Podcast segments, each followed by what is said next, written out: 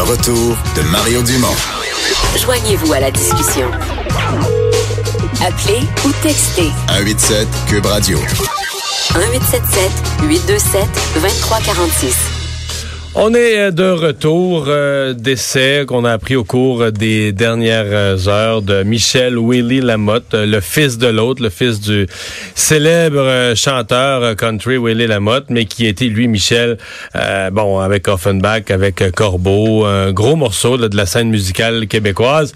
Euh, des gros morceaux pour en parler avec nous, Stéphane Plante, producteur de contenu pour Disque Dur. Salut Stéphane. Salut Mario. Et Pierre Huet, ancien parolier pour différents groupes, dont Offenbach. Bonjour. Bonjour, bonjour. Qu'est-ce qu'on a à dire sur, euh, sur Michel, qui a été euh, pendant des années quand même un gros morceau de la musique au Québec, hein? Ouais, mais c'est comme, euh, par définition, c'est un bassiste. Les bassistes, c'est toujours les, Tous en retrait, hein? les morceaux silencieux. Tu sais, c'est le- les- Ouais, mais c'est la base de toute la Ah mélodie. oui, c'est la colonne vertébrale, hein, c'est euh, de, de la musique. Mais donc, ah, il faisait très bien sa job. Un pince sans rire aussi. Tu sais, les gens de Fenbach, c'était quand même des numéros. hein. Ouais. Peu importe les incarnations, mais j'ai surtout travaillé avec la, la version le 2 d'Offenbach, c'est alors que euh, Willie puis Wezo étaient partis avec Pierre Harel. Moi, j'ai travaillé avec Breen Leboeuf, et tout ça, bon.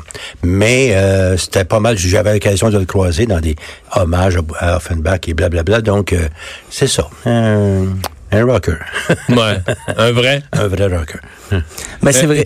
Oui, c'est c'est vrai qu'il a amené la dimension. euh, au, dé- au départ, il a fait partie des Gants Blancs, même avant Offenbach. Il est arrivé en 67. Et c'était un groupe de variété dans ce temps-là. C'était très yéyé. Ouais. Et euh, Michel euh, Willy Lamotte a dit... Vous allez pas rester habillé de même. Ou- Parce qu'ils portaient des gants blancs, c'était leur nom, c'était Ah oui, leur costume. Puis lui, il a dit, ben, les gants, c'est pour l'hiver ou pour jouer au golf. Fait que donc, si vous allez enlever ça, puis le groupe avait des petits mouvements de scène, un peu comme dans la suite des Baronnets, tout ça. Et lui, il a dit, non, si je me joue aux gants blancs, on devient un groupe rock. Et c'est vrai que ça a donné le ton. Et c'est devenu Offenbach pas longtemps après, là, quand même. Ça a changé de nom en 69. Donc, Pour ça- devenir Offenbach. Oui, il y ça avait- a changé de son aussi, j'ai ça a l'impression. changé de son. Oh oui, parce que lui, il écoutait, euh, il écoutait Cream, il écoutait même Deep Purple commençait à ce moment-là. Fait que c'est, c'est lui, je dis pas que c'est juste lui, mais qui a quand même insufflé quand, du rock qui a influencé Jerry à devenir vraiment ce que ce qu'Offenbach est devenu et plus un groupe. Il est sorti Offenbach Donc, des années 60. musicalement, il a été important Moi, je, oui. pour le son qu'on a- qu'on connaît d'Offenbach. Oui, je dirais, là, surtout au départ, là, il, a, il a amené une dose d'énergie quand même. que C'est pas lui qui composait, mais il a été quand même important pour le son d'Offenbach. Mhm. C'est quoi, là, parce que son père était un monument, donc lui, je suppose qu'il a grandi dans la, la musique et le showbiz, là. Ben d'ailleurs, une des chansons les plus célèbres de son père, c'est Cher Petit Michel, qui était à son sujet, à sa naissance.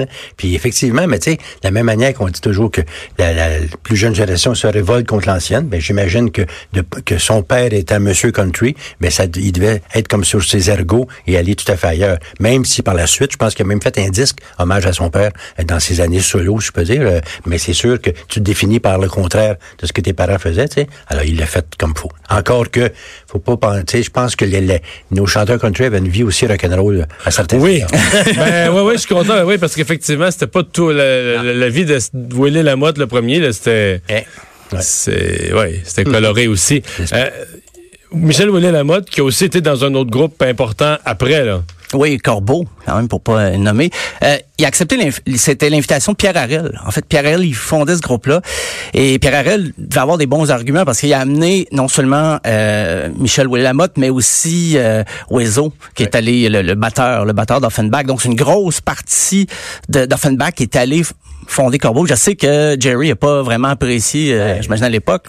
De fait, comme je te dis, pour la petite histoire, moi, c'était un peu dans, là, je suis arrivé dans le portrait parce que il y, euh, il y avait Jerry qui et, et Johnny Gravel, le, guitariste du groupe, qui restait. Et là, on, on- on- personne n'allait parier beaucoup sur euh, Offenbach, mais là, Jerry est allé chercher John McGill et Brian Leboeuf en Ontario, a fait appel à des nouveaux mondes pour euh, écrire pour le groupe. C'est là que j'ai eu ma chance de travailler euh, avec euh, le groupe. Puis, s'ils ont une deuxième vie, bien que ce qui était le fun, c'est que les deux cohabitaient. Mettons, pas toujours absolument dans la- l'harmonie et, euh, et le bonheur, mais les deux groupes existaient. Ça donnait au Québec deux groupes rock vraiment fondamentaux. Ouais.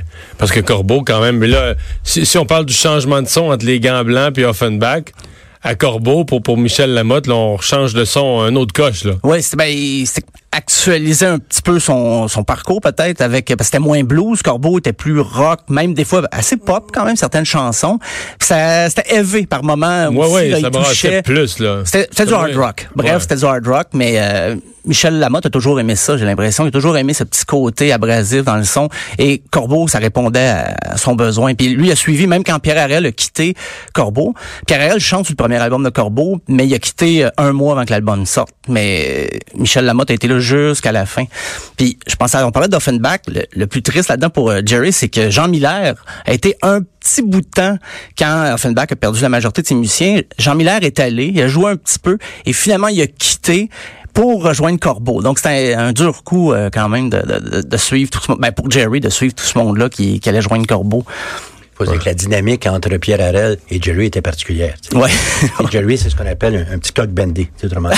Jerry était pas très grand, tu sais. Intense. Intense, c'est les pires. C'est quand ça a pris un verre ou 30, là, ça, ça devient un petit peu plus intense. Alors, la dynamique entre Pierre et Jerry était un petit peu euh, intense. Ouais.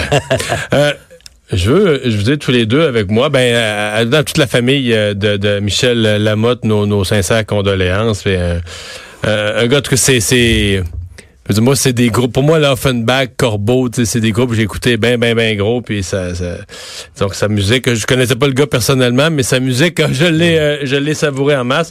Je parler d'un autre sujet de musique parce que le film de Motley Crue. Oui. The Dirt. The euh, Dirt. fait jaser. euh, Il y en a qui ont aimé ça, il y en a qui n'ont pas aimé ça. Pierre, euh, pas... euh, C'est pas que j'ai pas aimé ça, j'ai haï ça. ah, soyons précis, là. voilà, voilà. Non, non, c'est parce que j'ai. D'abord, j'aime pas beaucoup la musique du groupe, mais même à ça, même à ça, si on aime le genre, c'est que méfiez-nous d'un film où les membres du groupe, c'est les producteurs du film.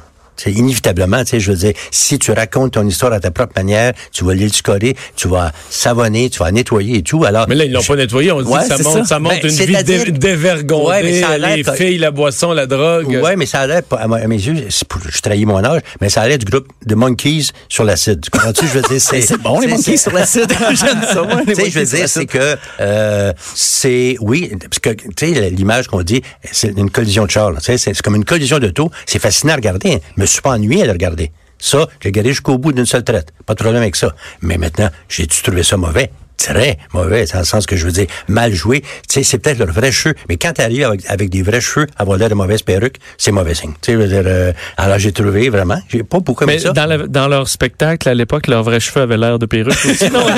c'est ça, tu sais. Puis, euh, étonnamment, pour un film, après tout, sur un groupe musical, la musique n'a pas beaucoup d'importance. Si tu regardes comme faut, oui, le cul en a beaucoup, la coke, le, le vodka, la scotch, c'est comme tu veux. Mais des- t'as pas une seule tune qui est entendue d'un bout à l'autre complet. Autrement dit, c'est comme si c'était un détail. dans- C'est comme si dans leur vie, leur valeur totale, c'était l'argent, la dope et le sexe. Et tient accidentellement la musique. Tu sais, en le sens que je veux dire... Ah ouais, si- ça laisse ça comme ça va, Ben oui, comme message? Si j'étais un amateur de Motley Crue, je me plaindrais en disant où est la musique? On Ce qui n'est pas le cas, par exemple, dans, moi, j'ai pas, j'ai pas vu The Dirt. J'ai vu Bohemian Rhapsody. Ouais, mais là- où là, la musique est, est très importante fait, dans leur vie, dans leur Mais- je te disais, ça, je te disais Bohemian Rhapsody, après avoir vu The Dirt, on dirait que ça a été fait par Disney. Là, Oui, exactement. C'est vraiment Ah léger. oui. C'est assez, euh, c'est assez, euh, assez cru quand même. Parce que toi, Stéphane, t'aimais ça? Oui, moi j'ai passé un bon moment. Euh, je m'attendais pas à un chef-d'œuvre quand même, mais contrairement à Bohemian Rhapsody, c'est il y avait Brian May, Roger Taylor qui produisaient le film, et eux se sont donné vraiment le beau rôle là-dedans. Tous les excès étaient de Freddie Mercury, mais dans Motley Crue, les quatre sont tout le temps sur la coke. Sur la, le, le plus tranquille, c'est Mick Mars parce qu'il s'est fait changer une hanche à un moment donné. Mais c'est vraiment le groupe. euh, je trouvais que c'était un portrait fidèle, plus fidèle que ça. ça- Il aurait fallu que ça dure huit heures parce qu'ils ont bien plus de, de débauches que ça dans leur carrière euh, à leur actif. Donc, moi, j'ai passé un bon moment. C'est vrai que la musique est pas tellement présente et j'ai commencé à, à réécouter du Motley Crue après. c'est quoi leur ah, but de faire ça? C'est une question niaiseuse, mais c'est comme de, de montrer quelque chose qu'on sait déjà, là, sex, drug and rock and roll. Non, mais tu sais, C'est de con- confirmer tes pires appréhensions. Tu sais, autrement dit, C'est sur le principe, envoie pas ta fille voir, voir ce groupe-là. Mais, et je lisais une remarque sur Facebook que je trouvais intéressante, intelligente, disait que à- après euh, Bohemian Rhapsody, ce film-là, les prochains films de super-héros, ça va être les films sur les biographies de groupe. Autrement dit, là, euh, c'est une question qui c'est qui est vivant, qui c'est qui est mort? Parce que je veux dire, euh, check bien le jour, ils vont faire les Rolling Stones la docu, parce qu'on on appelle ça un docu-fiction. Ouais. C'est pas un documentaire, c'est pas une fiction, bon, tu sais. Alors, c'est comme si c'est une nouvelle mode, une nouvelle vague. Et ils refont la suite de Bohemian Rhapsody. Il faut quand même le faire, tu sais. Euh, Alors, c'est une nouvelle vague qui va commencer. C'est-à-dire, on va montrer les, les, le, le- le dessous de la table, c'est le cas de le dire dans ce film-là. Euh, C'est très, très bon choix de mots. ouais. Et donc, on va faire des espèces de films que j'appelle romantiques, dans le sens le Ouais. plus clair du terme. En parlant du film de Dirt, Pierre, t'as glissé ça dans le milieu d'une phrase. C'est un groupe dont la musique était pas très bonne. C'est pas des mots. Ouais, ouais, ouais. C'est- en fait- Parce que maintenant, est-ce qu'il y a un débat là-dessus? Est-ce que Motley Crue, pour cette époque, ce que certains appellent le Hair Nation, Ouais, là, les groupes de l'époque, est-ce que c'est un des meilleurs ou est-ce que c'est un des musicalement plus ordinaires, mais qui... Il y a des gens qui disent ça. là, musicalement, c'était pas terrible, mais les gars, Tommy Lee, les gars savaient vraiment se mettre en scène, puis justement avec les filles tout Ouais. le temps, puis tout ça. Ils ils étaient toujours dans les magazines, puis ils savaient... se- Ils savaient. Ben, Vas-y. c'est que là-bas, ce que tu appelles air metal, nous autres on appelle ça le poodle rock. Tu sais que- Belle époque. ouais. Alors, mais c'est qu'effectivement, le sens de l'image. Tu sais, le- tu sais, ils sont nés avec les vidéoclips. Il faut pas oublier ça. Tu sais, je veux dire, c'est que à un moment donné, c'est devenu ça, la, ce qu'on appelle en anglais le production value, ce que tu vois à l'écran, ce que tu voyais dans un clip de Motley Crue, c'est des tas de filles, des tas d'explosions et tout. Et c'est vrai de Kiss et autres. Quant à savoir qui est meilleur entre euh, euh, Cinderella, euh, Motley Crue ou euh, euh, Paul Led Zeppelin qui est dans une classe à part, mais je veux dire, Poison, mettons. Poison, mettons. Pas à moi d'en juger parce que ça, ça s'adressait pas à moi, parfait. Je l'ai pas, j'ai passé à côté. Mais je veux dire, euh, comme je dis, Mais tu juges pas Motley Crue. non, c'est-à-dire que je trouve, je trouve pas que le film, moi, je vois de mes opinions personnelles quand j'ai écrit un très mauvais film sur un très mauvais groupe, mais leur musique, euh, pour moi, passera pas à l'histoire, mais c'est pas grave. Il y a des tas de choses que je consomme. Tu sais, je veux dire, moi, le vendredi soir, ma, ma blonde le sait, je m'installe et j'écoute du très mauvais heavy metal parce que ça me fait du bien, parce que ça, ça, ça sert à quelque chose. Ah. Je ne demande pas ça de passer à l'histoire. Ça, ça fait un job.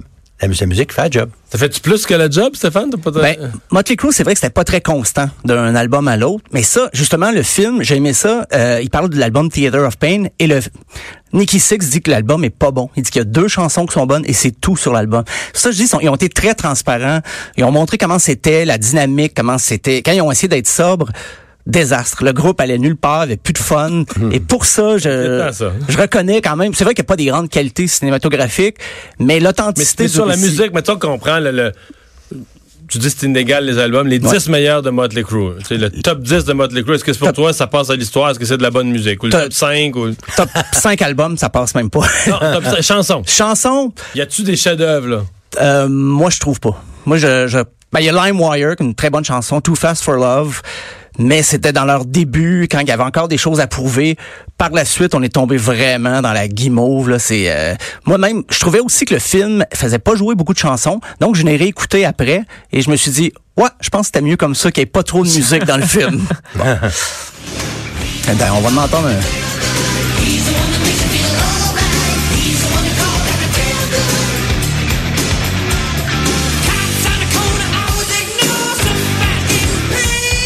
C'est quand même impressionnant de voir à quel point l'être humain peut encaisser de la drogue et survivre. Là? Ça, Ah, le monde du rock nous a appris, appris ça. Là. Ben oui. Ouais, mais ce matin, j'entendais Stéphane avec euh, Benoît Dutrisac, puis en faisant la- en faisant l'entrevue, ils sont allés sur leur ordinateur, ils ont googlé les photos actuelles de je sais plus lequel du Vince groupe. Neil, le chanteur. Ah, ils sont- ouais. Ah, euh, triste, là, quand même. Ouais. Il, a pas l'air en super santé. là. Non, non, il est pas en très grande forme. Euh, lui, même, ils ont enregistré quatre nouvelles chansons pour la trame sonore du film et les gars se sont pas vus. Vince Neil, il était à Nashville, chez lui. Le reste des gars étaient à Los Angeles. Et ils ont enregistré comme ça en différé. Ils se voient plus, ils font plus de spectacle. Depuis 2015, ils font plus de show. Euh, je pense que Vince Neil est plus capable. Il pogne un peu moins aussi, peut-être. euh. Ouais, peut-être. Oui. filles, là. Ouais, mon avis. euh, C'est, c'est. Les filles à marchette maintenant. Ouais, c'est ça, ça pogne euh, un peu moins. Hey, un gros merci à vous deux d'avoir été là. On a parlé de Michel Willy Lamotte. On va se laisser sur du Offenbach. Merci beaucoup.